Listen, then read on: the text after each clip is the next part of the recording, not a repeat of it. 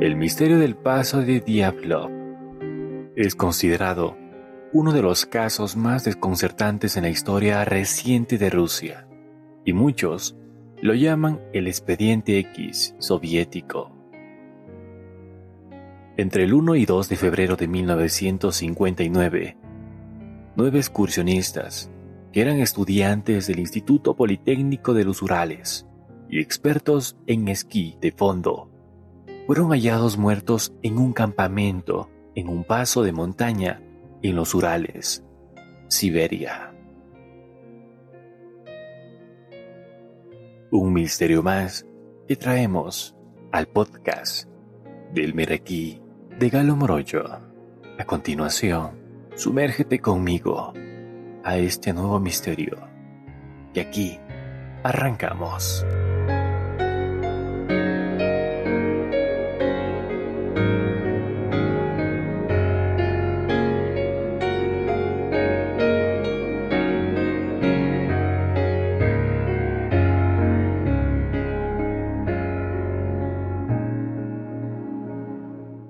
Grupo formado por estudiantes del Instituto Politécnico de los Urales emprendió un largo viaje con el objetivo de llegar a Gorra o Torten, una montaña de 1182 metros sobre el nivel del mar, ubicado en los montes Urales, frontera natural entre Europa y Asia. Después de 27 días de travesía, llegaron a Vishai, el último pueblo donde pararon antes de empezar con la parte más difícil de la marcha, la subida por las montañas. Justo antes de empezar la subida, Yuri Yudin, un joven de 21 años, se puso enfermo y tuvo que abandonar la expedición. Enojado en aquel momento, lo que no se imaginaba era que su enfermedad le iba a salvar la vida que resultó ser el único superviviente del grupo. En ese momento, solo quedaron nueve integrantes el 2 de febrero. Al equivocarse del camino, el grupo tuvo que parar y preparar su campamento para pasar la noche en una ladera de la montaña, Kholat Sihail, que en idioma mansi significa montaña muerta.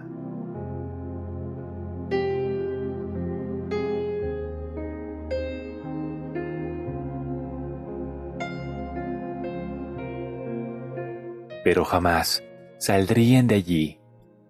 Y no se volvió a saber nada del grupo hasta el 20 de febrero, cuando los familiares del grupo dieron la voz de alarma y se inició oficialmente la búsqueda de los excursionistas con varios grupos de rescate, compuestos por voluntarios, y poco después, con el ejército y policía con aviones y helicópteros. Después de una intensa búsqueda, los rescatistas encontraron la tienda del grupo en muy mal estado.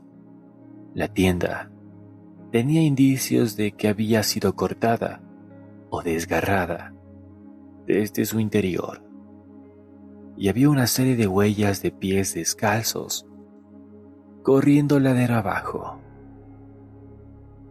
Al seguir las huellas hacia un bosque cercano, se encontraron dos cadáveres al pie de un árbol, en ropa interior, boca abajo, sus manos destrozadas, como si hubieran peleado contra algo.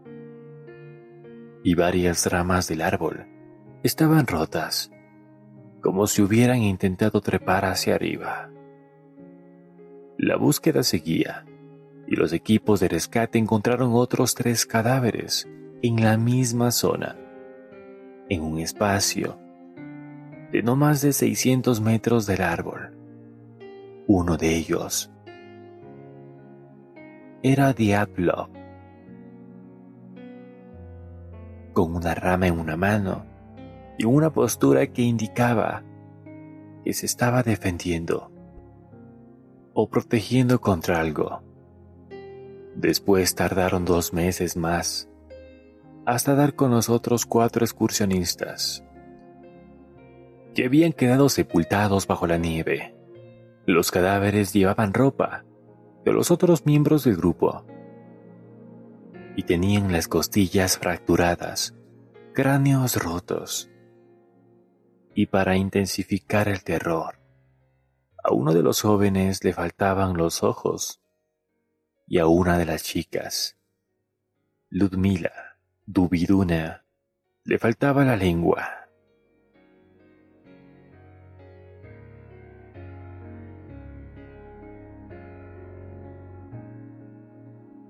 a pesar de que los médicos concluyeron como causa de la muerte la hipotermia. Según los forenses, los golpes de los jóvenes fueron tan graves que no fueron provocados por un ser humano, y todo apuntaba a que había algo más ahí. Pero, ¿qué les hizo huir de la tienda dejando todas sus pertenencias y ropa atrás? En medio de la noche, y a mitad de una tormenta?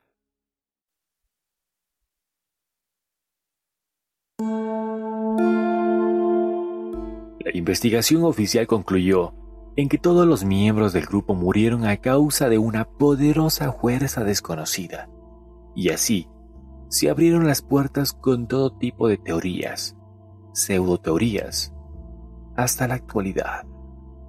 Entre las múltiples teorías está el ejército soviético estaría probando una especie de arma nuclear, y que eso explicaría algunos trozos de metal y la radioactividad que también encontraron en la zona. De hecho, durante una entrevista, el único sobreviviente, Yuri Yudin, recordó cómo le habían pedido identificar todo lo encontrado en la escena. También dijo que habían encontrado ropa militar que no pertenecía al grupo, que las autoridades parecían estar más interesadas en la razón por la que estaban en la zona que la propia causa de las muertes. Otra teoría es que hubo una avalancha sobre el campamento, lo que hizo que los jóvenes corrieran por la montaña tratando de escapar, pero fueron alcanzados pero hay que recordar que cinco cuerpos fueron encontrados sobre la nieve y no debajo de ella. Pero a partir de aquí, las teorías se ponen aún más complicadas. No te olvides, estás escuchando el podcast del Meraquí de Galo Morocho. Una foto sacada por el grupo mostraba unas extrañas luces en el cielo, lo que da a pensar que pudieron haber sido víctimas de un ataque alienígena e incluso experimentos en ese lugar. En la noche del primero de febrero, los estudiantes se acamparon en la ladera oriental de la montaña Golat Sial que significaba montaña de la muerte. En esa época del año hay cerca de menos 30 grados centígrados. Muchos se han preguntado por qué los jóvenes eligieron este lugar, tan expuesto para acampar. No parece un lugar muy sensato para armar una carpa. Podían haber bajado por el valle hasta el río, donde había agua y madera para hacer juego. Una teoría es que habiendo logrado llegar hasta ese punto, no quisieron volver para atrás. Pero lo cierto es que el lugar que escogieron fue inusual para un grupo experimentado. Como lo mencionamos anteriormente, también se descubrió que la carpa había sido cortada desde el interior. Capaz que estaban desesperados por salir, pero ¿por qué?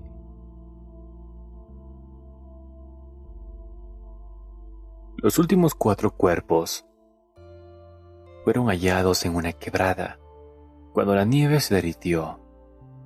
Tres tenían heridas fatales, incluyendo uno cuyo cráneo había sido destrozado momentos antes de morir. La otra mujer y otro de los hombres habían tenido fracturas de torso que solamente podían haber sido provocados por una fuerza enorme, comparable con un coche automovilístico.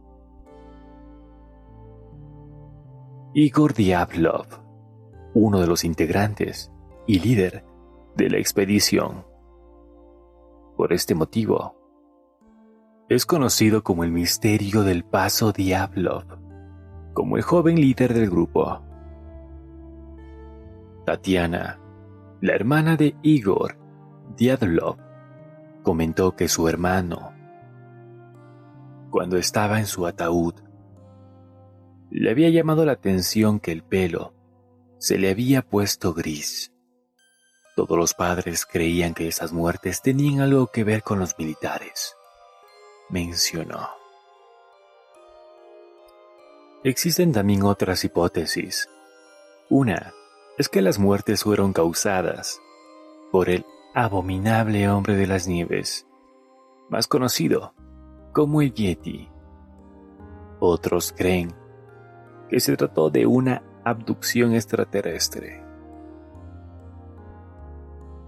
En total, se estima que circulan unas 75 explicaciones diferentes sobre lo que pudo haber ocurrido.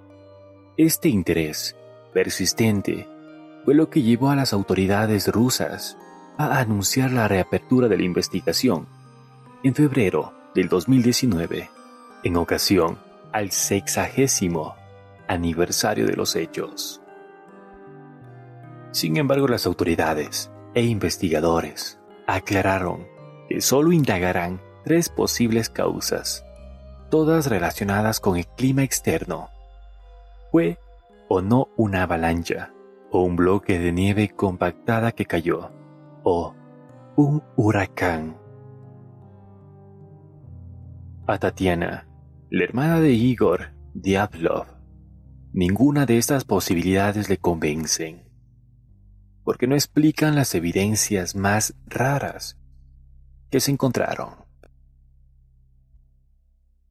De las extrañas esferas de color naranja, en los diarios de los miembros de otro grupo de excursionistas que transitó en aquellas mismas fechas a 50 kilómetros de la zona de los fallecidos, anotó haber visto bolas de fuego en el cielo. Así definen también muchos espectadores de la época en todas partes del mundo lo que luego reconoceríamos popularmente como cohetes.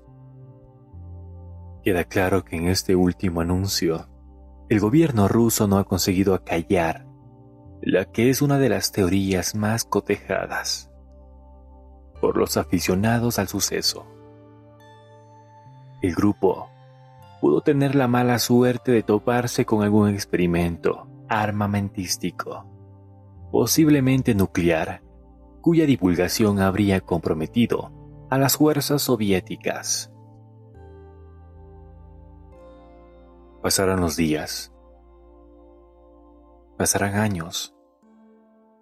Y esta historia seguirá siendo un misterio. Una más como tantas. En algunas ocasiones, los poderes políticos están presentes para ocultar secretos para no decir la verdad.